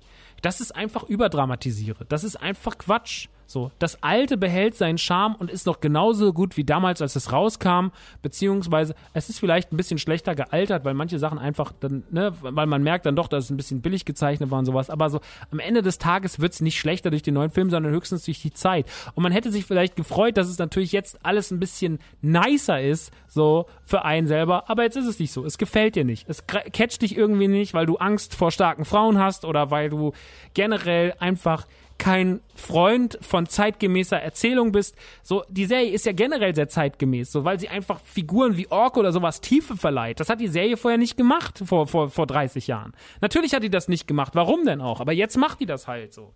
Und dann muss ich darauf, ich muss darauf gefeit sein. Wenn ich eine dumme Serie will, die so erzählt ist wie die Serie von früher, dann muss ich die Serie von früher gucken. Weil es ist 2021 und Erzählstrukturen haben sich gewandelt. Wir reden heute über, wir reden heute über Tiefe von Figuren, weil wir keinen Bock mehr haben auf Figuren, die einfach nur noch eindimensional sind. Wir erzählen heute Geschichten von, von Frauen, von Kindern, von Homosexuellen und so weiter und so fort, weil wir weil wir nicht mehr nur die Lust haben, die Geschichte von muskelbepackten weißen Männern zu hören. So, das ist doch mega, das, das schafft doch die Diversität in der Geschichtenerzählung. Und das muss doch super interessant sein für jemanden. Da muss man sich doch denken, ey krass, das sind doch, ist doch noch, das sind doch noch viel mehr Geschichten als davor. Aber man will immer nur das Gleiche. Und wenn man immer nur das Gleiche will, dann muss man das Alte gucken. Aber man darf sich nicht darüber beschweren, sagen so, jetzt habt ihr mir das Alte auch noch kaputt gemacht. Die Emanzipation hat mir das Alte kaputt gemacht. Netflix hasst Männer, die haben mir alles kaputt gemacht. Das ist Quatsch. Das ist, ne, das ist wirklich, und das lässt sich nicht anders, das ist, ist leider nur in der Kategorie dumme Meinung zu verordnen. Das ist eine dumme Meinung und das ist einfach nur Quatsch. Genauso wie es Quatsch ist, dass Leute sagen, so Kevin Smith hat uns angelogen, der ist gar kein Motu-Fan und sonst irgendwas. Und Kevin Smith hat ja dann einfach irgendwann gesagt, grow the fuck up, hat er gesagt. Und er hat einfach nur recht. Er hat einfach nur recht gehabt, weil man ist so, ja Mann, so halt doch einfach die Schnauze. Wie männlich musst du denn sein, wenn du dich in deiner Männlichkeit angegriffen fühlst, weil ein muskelbepackter blonder Mann in deinen Augen nicht mehr das, den gleichen Wert hat wie vor 30 Jahren? So, wie bescheuert bist du denn? So, und das ist einfach, das ist so anstrengend und das ist so furchtbar und es ist auch so blamabel für jeden, der sich Motu-Fan schimpft, weil man echt, echt so, ey, das ist so lächerlich dumm. Über was diskutieren wir hier? Wie kann man denn so wütend sein auf sowas scheißegales? So, dann nimm deine Energie und bündel die doch irgendwann. Und wie viel Frust muss in dieser Gesellschaft stecken auf Themen wie Emanzipation, Weiterentwicklung, so den eigenen Kopf mal ein bisschen aufmachen wenn ich mich schon von sowas wie Moto so extrem angegriffen fühle, dass ich auf die Barrikaden gehe. Das ist ja, wenn wir das mal ausdehnen auf politische Diskussionen, oder das ist brandgefährlich. So, das ist ja wirklich, wenn wir, wenn schon sowas e scheißegal ist wie He-Man, und das ist das, was mich am meisten daran so nervt, schon für so eine große Diskussion sorgt. Was ist denn dann, wenn mal die wirklich wichtigen Themen auf dem Tisch liegen? So. Und wie steht ihr denn generell zu Themen wie Emanzipation, Umgang mit Homosexualität und so weiter und so fort, wenn euch schon solche Dinge so krass triggern, Dinge, die euch nicht mal triggern wollen, triggern euch ja. Die Leute schreiben ins Netz, das ist eine Kampflesbe. Es gibt keinen einzigen Satz in dieser Serie, die sagt, dass Tila eine Lesbe ist. Und trotzdem gibt riesige Debatten darüber, dass Tila eine Lesbe ist im Netz. Genauso ist es einfach mit, ähm, mit, äh, ist es ja schon bei The Last of Us letztes Jahr gewesen, als wir diese komische, als diese Transgender-Diskussion geführt wurde über die, über die vermeintliche Hauptprotagonistin, äh, wo man gesagt hat, ja, jetzt haben sie da, das ist einfach krass, so. Und ich, mir macht da nicht das, mir macht da nicht die Scheiße um das Produkt sorgen, sondern was im Kopf dahinter so alles so schlummern muss, wenn wegen solchen Sachen so eine Wut getriggert wird. Und das finde ich wirklich, wirklich furchtbar. Und deswegen hoffe ich, dass zumindest hier HörerInnen dabei sind, oder jetzt ganz im speziellen Hörer, die sagen, ja, ist schon recht, vielleicht alles nicht so doll. Also ist vielleicht alles nicht so wichtig. Vielleicht gucke ich mir die Scheiße erstmal zu Ende an, warte mal den zweiten Teil der Staffel ab, lass mich mal überraschen und dann entscheide ich. Und wenn es mir dann immer noch nicht gefällt, ja, dann sage ich halt, ja, gut, dann, ähm, dann schaue ich halt, dann schaue ich halt nicht mehr. So. Und dann rotze ich das Internet nicht voll. So. Und dann kommen wir noch zu einem ganz wichtigen Punkt und deswegen wir sehen jetzt gerade, IMDb-Rating ist von 4, ist auf 4,9 von 10. Alle Menschen, mit denen ich mich unterhalten habe, und normale Kritiken, also richtige Kritiken auf IMDb oder sowas, äh, auf äh, Metacritic von, also von Fachmagazinen, auch zum Beispiel beim ähm, Magazin der Meister, ähm, Motomagazin und sowas, die waren ja alle sehr positiv. Die waren ja eigentlich alle sehr positiv. Also diese 4,9 kommt von hasserfüllten, ähm, zu wahrscheinlich zu 99,9% männlichen äh, Schreibern, die das Internet einfach nutzen, um ihrem Frust äh, einfach freien Lauf zu lassen. Und jetzt überwiegt er diese Zahl. Und dann denke ich mir halt auch, und das ist ja generell das große Problem jemand, der eine schlechte Meinung über was hat, ne? Der tippt sehr, sehr schnell ins Netz. Aber jemand, der eine gute Meinung hat, der tippt nicht so schnell ins Netz. Weil Rezensionen meistens dann verfasst werden, wenn man wahnsinnig, wahnsinnig sauer auf irgendwas ist. Und nicht, wenn man einfach mit was zufrieden ist. Noch so, ja, das war doch ganz schön. Und deswegen ist es einfach sehr, sehr, sehr, sehr anstrengend geworden, weil man immer dann denkt, so, das ist auch mal so, die ist so, oh krass, alle hassen das anscheinend. Mich haben dann auch Leute angesprochen, haben, mich wurde, hat letztens jemand angesprochen und gesagt, ich lese ja über The Suicide Squad nur Schlechtes. Das war vor vier Wochen. Da sage ich, du kannst nichts Schlechtes über den Film lesen, weil niemand den gesehen hat, außer vielleicht James Gunn. Und ich glaube nicht, dass der seinen eigenen Film scheiße finden wird. Ja, aber unter den Trailern stehen so YouTube-Kommentare und jetzt weiß ich, und der Typ, der mir das gesagt hat, ist ein Kinoveranstalter. Der wollte daran fast den Film aus dem Kino nehmen, wollte sagen, ich nehme den nicht bei mir ins Programm, weil ich Angst habe, dass der so schlecht ist. Daran hat er das festgemacht. Und das ist so krass gefährlich, weil das ja zeigt, wo diese Hasskommentare hinführen können, auch für so ein Produkt. Und ähm, ich glaube, man wird die schlechten Kommentare nicht wegbekommen, aber es wäre eigentlich schon ganz schön, und da bin ich dann wieder bei Spread the Word, es wäre doch einfach schön, wenn wir auch mehr positive Rezensionen ins Netz kloppen würden, um einfach den Ausgleich zu schaffen für diesen ganzen Schwachsinn. Weil den Hass kriegen wir da nicht mehr raus. Aber vielleicht wäre mal so ein bisschen Love spreaden ganz gut. Deswegen sage ich auch immer so, und das kann man auf alles beziehen, das kann man jetzt auch auf diesen Podcast beziehen, aber auch auf alles andere, so auf jedes Projekt, auch Projekte, mit denen ich jetzt nicht so viel am Hut habe, ähm, Ding, Menschen, weiß ich nicht, Pro Projekte von Freunden, Projekte von Leuten, die ich kenne. So, gebt bei YouTube auch ruhig mal den Daumen nach oben. Gebt auch ruhig mal die 5-Sterne-Rezension auf iTunes, wenn ihr das wirklich gerne hört. Wenn ihr sagt, für mich ist Gästeliste Geisterbahn ein geiler Podcast, dann gebt denen die 5 Sterne so. Weil es bringt nichts, wenn dann einfach nur sich die Leute zu Wort melden, die immer nur einen Stern geben. So, es muss einfach, es muss immer, ich finde, es sollte das gelobt werden, was man mag. Und ich finde das super, super wichtig, das zu tun. Und das wird zu selten gemacht, weil wir als jemanden, wenn wir mit etwas zufrieden sind, dann sind wir einfach damit zufrieden. Aber wenn wir etwas kritisieren wollen, dann sind wir sehr schnell darin, ah ja, da habe ich ja wieder so eine hochtrabende Meinung. Und ich persönlich habe natürlich hier mein, mein, mein Ventil, weil ich kann mich hinsetzen und kann sagen, so, so, also, ich setze mich jetzt mal hier hin und äh, ich kann euch heute sagen, was mir gut gefällt. Und ich habe mir auch inzwischen angewöhnt, sehr wenig, was ich schlecht finde oder was ich mittelmäßig finde, hier unterzubringen, weil es mir viel mehr Spaß macht, über Dinge positiv zu reden, weil es mir so viel mehr Spaß macht, mich irgendwie noch mit euch gemeinsam zu freuen. Und ich finde auch gerade Creator, und das richtet sich dann auch an die schlechten Reviews zu Space Jam oder halt an anderen Sachen, ich finde, es ist wahnsinnig nervig, dass wir heute ähm, Sachen machen, in, in äh, dass, dass wir heute so krass noch diese schlechten Meinungen befeuern, weil ich finde so nichts, also ich sag's euch ganz ehrlich, die schlechteste Serie, Suicide Squad von 2016 mal 3, nervt mich nicht im Ansatz wie diese Hasskultur im Netz. Ich finde, das ist das aller, aller, aller, aller nervigste. Wenn ich auf Facebook gehe und diese selbstgefälligen, in Tränen Lachsmilies getränkten Scheiß-Reviews von Leuten, die eindeutig keine Ahnung haben, wie man eine gute Serie schreibt, so die ja nicht mal wissen, wie man einen richtigen Satz formuliert, die dann darüber urteilen, warum die Moto-Serie das Schlimmste ist, was sie jemals in ihrem Leben gesehen haben, weil sie nicht mit Emanzipation umgehen können und weil sie es nicht ertragen, dass sich irgendwie nur ein Fitzel ändert in der Scheiße von dem, was sie davor schon hatten, weil, weil sie einfach zu dumm sind, das zu verstehen, was sie da schauen. So. Und nichts nervt mich so sehr, wie das zu ertragen. Nichts nervt mich so sehr, wie diese dumme, selbstgefällige Scheiße zu lesen von Leuten, die eindeutig keinen Plan haben.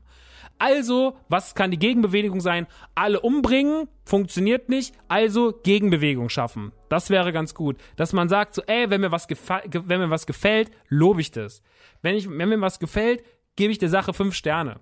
Wenn, ich, wenn mir was gefällt, gehe ich auf IMDb und gebe meiner Serie acht, neun oder zehn Punkte, weil ich es schön fand. Ja, wenn ich jetzt sage, ich liebe Miss Maisel, so, das ist für mich eine der besten Serien aller Zeiten, dann sollte ich ihr vielleicht auch die zehn Sterne geben auf IMDb und sollte ihr Tribut zollen. Das ist ein kleines Tribut, aber es sorgt dafür, dass vielleicht wieder zwei Leute mehr irgendwann drauf gucken und sagen so, ah, guck mal, die Serie hat ja nicht ein 7,4er Rating, sondern ein 8,5er Rating oder ein 9,2er Rating. Krass, dann schaue ich doch mal rein. So, dass man sozusagen mit seiner Euphorie andere Leute ansteckt. Und das kann ich natürlich hier im Podcast ganz gut, weil ich euch sagen kann, warum jetzt zum Beispiel The Suicide Squad ein geiler Film ist, warum Moto eine geile Serie ist warum ich glaube, dass der Ghostbusters-Film cool wird und so weiter und so fort. Aber am Ende des Tages ähm, hat nicht jeder diese Möglichkeit, aber das sind ja sozusagen eure kleinen Möglichkeiten. Ihr könnt euch hinsetzen und könnt Reviews raushauen. Ihr könnt raus, ihr könnt zwei Sätze dazu schreiben oder ihr müsst nicht mal zwei Sätze dazu schreiben. Ihr müsst einfach nur eure Sterne vergeben. Und ich glaube, vielleicht ist es irgendwie cooler, in die Richtung zu arbeiten, weil in alle, ich glaube, dass diese ganzen Diskussionen nichts mehr nützen. Ich glaube nicht, dass es in irgendwelche, es macht keinen Sinn, in irgendwelche Kriegsdiskussionen zu ziehen auf Facebook und sich mit alten Männern darum zu kloppen, ob jetzt Revelations gut ist oder nicht, weil das bringt nichts. Das äh, bringt zu gar nichts. Ich finde, man kann nur aufhören, sie zu befeuern. So, also, dass man ihnen auch die ganze Zeit sagt so, und das gibt so ein paar Kollegen, da nervt es mich einfach so, weil ich mir immer denke, so, du musst es doch besser wissen. Du bist doch jetzt auch schon über 40 und du musst es doch eigentlich besser wissen. Du bist doch Kritiker, so, und du hast doch einfach die Möglichkeit, nicht Teil dieses wütenden Kackmobs zu sein, der mit der Mistgabel hinter Kevin Smith herrennt und sagt, äh, jetzt habt ihr mir schon wieder was kaputt gemacht, sondern du kannst doch auf der Teil, du kannst auf dem Teil sitzen, auf der Seite sitzen, wo man ein bisschen sagt, so, ich bringe hier mal ein bisschen Ruhe rein und ich versuche mal ein bisschen irgendwie so zu vermitteln, warum vielleicht nicht alles daran schlecht ist. Es ist ja ganz schön, wenn man auch mal in der Mitte ist und es auch Grauzonen gibt und nicht nur alles schwarz oder weiß ist. Wenn man sich in absoluter Begeisterung wiegt, so sollte man auch immer noch ein Auge für das Schlechte haben. Und wenn man, wenn man etwas scheiße findet, sollte man trotzdem auch verstehen, warum man es scheiße findet und ob das auch tatsächlich objektiv äh, noch so, ob das subjektiv noch so ist oder ob das jetzt eine objektive Meinung ist. Ähm, deswegen, schaut doch mal. Schaut doch mal, ob ihr euch vielleicht einfach mal hinsetzt und sagt so, so, heute schreibe ich mal bei IMDb oder heute gebe ich einfach mal bei IMDb zehn meiner Lieblingsserien und Filme der letzten Zeit, gebe ich einfach mal Sternebewertungen. So, oder heute bewerte ich mal meine Lieblings, fünf Lieblingspodcasts, ja? Scheißegal, ob da irgendwas von mir dabei ist oder nicht.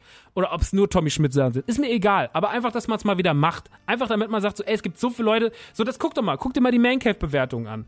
Ja, ähm, du hast, keine Ahnung, ich glaube, du hast 80 Prozent, 90 Prozent, fünf Sterne, und du hast, glaube ich, 20 geschriebene Reviews und vier davon sind schlecht. Das Verhältnis stimmt nicht zu dem, was oben passiert. So, so, verstehst du? Die vier Leute melden, melden sich schneller zu Wort als die 16 anderen. So, das ist halt, das zeigt halt irgendwie so, wie es halt so funktioniert. Und es ist immer schneller eine Beschwerde geschrieben, so, ja, jetzt habe ich mal eine hochtrabende Meinung über Person XY oder Film XY, denn heute bin ich Kritiker. Oder du sagst einfach mal so, yo, ich muss auch mal einfach was loben, was ich cool finde, weil es ist einfach auch schön und es hat mir eine gute Zeit beschert und jetzt muss ich mich irgendwie revanchieren und man muss sich, sich mit allem revanchieren, indem man ihm Geld in den Rachen schmeißt oder Patreon supportet oder 500 Euro für Kinotickets ausgibt oder keine Ahnung, für 1000 Euro Spielzeug kauft, sondern man kann das auch einfach mal machen, indem man für 0 Euro einfach nur was Positives irgendwo hinschreibt. Und ich finde, es in Zeiten wie jetzt einfach was Schönes und eine wichtige Geste und es muss viel öfter gemacht werden. Man muss einfach öfter sagen, was man gut findet und nicht nur die ganze Zeit sagen, was man schlecht findet. Und dann kann man vielleicht ein bisschen Ausgleich schaffen und kann vielleicht auch ein, zwei, drei Leute, die sich sehr gern von so Hasssachen befeuern lassen, auch mal ein bisschen bremsen und vielleicht sogar ein bisschen zum Nachdenken anregen. Vielleicht passiert das ja noch bei drei, vier anderen Leuten. Das wäre sehr, sehr schön. Deswegen habe ich heute auch nicht das Ziel gehabt, auf den Leuten rumzuhacken, die diese Scheiße.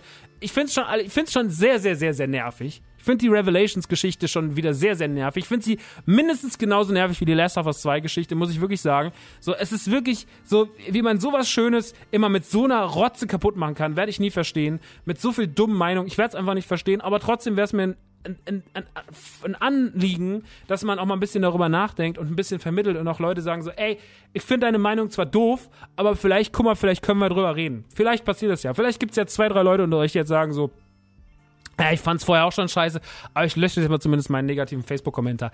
Wäre schon gut. Wäre für, wäre für mich schon persönlich ein großes, wäre schon eine Genugtuung. Wäre schon eine Genugtuung. Naja, Leute, ich würde sagen, wir machen dann für heute auch einen Haken dran. Ihr könnt jetzt ja mal ins Internet gehen und irgendwas Positives schreiben. Irgendwo hin, ja. Auch gerne bei die Man Cave auf iTunes einfach mal eine nette Rezension schreiben. Freut man sich, ja. Äh, nicht nur wieder irgendwie nicht nur wieder kritisieren, dass man ja viel zu viel Werbung macht, sondern auch einfach mal sagen so, ja, es geht mir nicht um die zwei Minuten, in denen Werbung gemacht wird, sondern um die anderen 98 Minuten, wo keine Werbung gemacht wird, sondern wo einfach jemand was Cooles erzählt und ich dem gerne zuhört. Das wäre auch einfach toll. Da freut man sich. Da freuen sich alle Creator da draußen. Ja, aber äh, das müsst ihr entscheiden. Guckt doch einfach mal vorbei. Oder schreibt doch mal, schreibt doch mal einfach irgendwelchen InfluencerInnen, die ihr mögt, einfach mal jetzt einen netten Satz. Geht doch mal einfach auf iTunes, äh, auf iTunes, auf, auf Instagram und schreibt mal starker Content.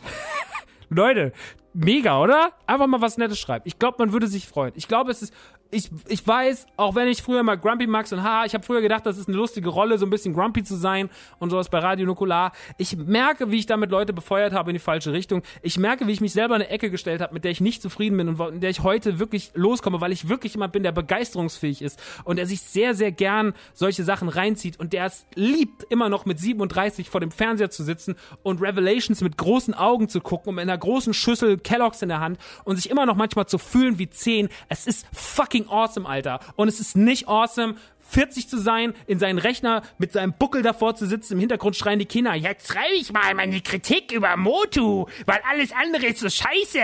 Und jetzt muss mal wieder ordentlich hier eine ausgewischt werden. Haha, liest du das, Kevin Smith? Nein, du kannst kein Deutsch. Du Dummkopf, ich kann dafür Englisch. Hello, sehr. Your serious is shitty. Ausrufezeichen, Ausrufezeichen. Fuck you, Kevin Smith. Ja, das ist das, was ihr könnt. Das muss man nicht mehr machen. Das muss man nicht machen. Nett sein. Sich begeisterungsfähig geben geben und verstehen, wo 2021, 22, 23 Serien und Filme und Spiele gelandet sind. Das ist doch schön. Das ist doch schön, dass eine Weiterentwicklung stattgefunden hat. Wir können nicht nur viel, ich weiß, es ist schwierig, aber wir können nicht nur 1990 leben. Es kann nicht nur alles 2D sein und es kann nicht alles eindimensional erzählt sein. Das ist leider so. Wir sind weitergekommen und es ist wunderschön. Ich liebe die Bandbreite. Ich liebe von eindimensionalen Grafiken und Stories bis hin zu heute, zu dieser Vielschichtigkeit, die man heute aufbauen kann das ist schön, es ist schön, dass sich Sachen weiterentwickeln, dass man aus Fehlern lernt. Sowas wie The Suicide Squad zu sehen, erfüllt mich mit Freude. Sowas wie Revelations zu sehen, macht mir einfach nur Spaß. Ich freue mich mit so klein, mit kindlicher Vorfreude auf Ghostbusters Afterlife. Und da müssen wir wieder hin.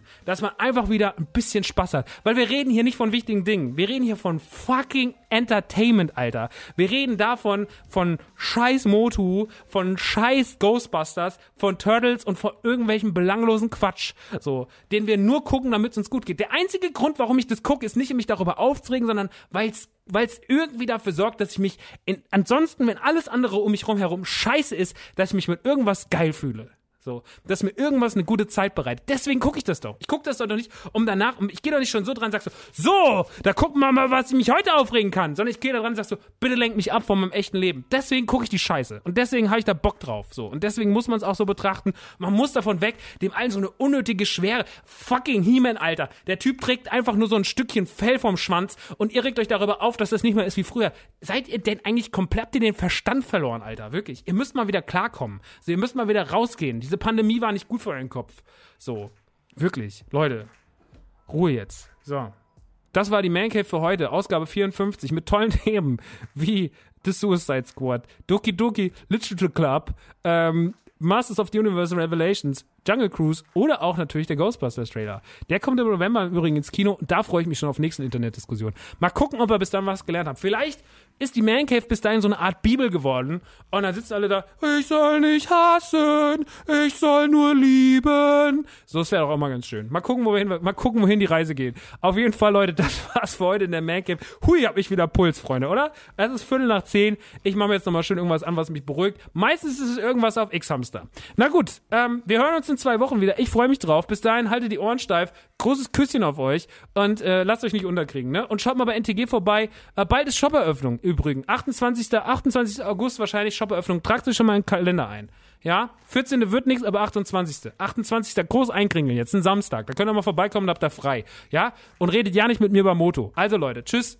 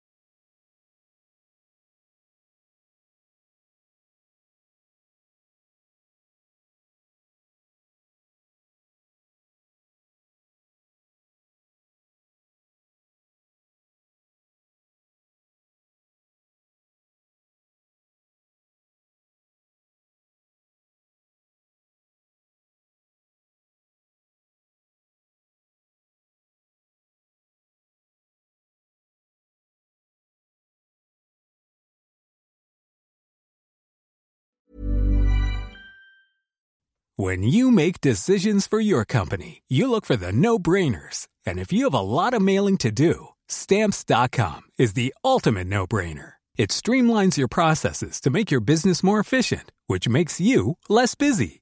Mail checks, invoices, legal documents, and everything you need to keep your business running with stamps.com. Seamlessly connect with every major marketplace and shopping cart. Schedule package pickups and see your cheapest and fastest shipping options from different carriers with rates up to 89% off USPS and UPS rates. And with the stamps.com mobile app, you can take care of mailing and shipping wherever you are. Make the same no-brainer decision as over 1 million other businesses with stamps.com. Sign up with code program for a 4-week trial plus free postage and a free digital scale. No long-term commitments or contracts. That's stamps.com. Code program.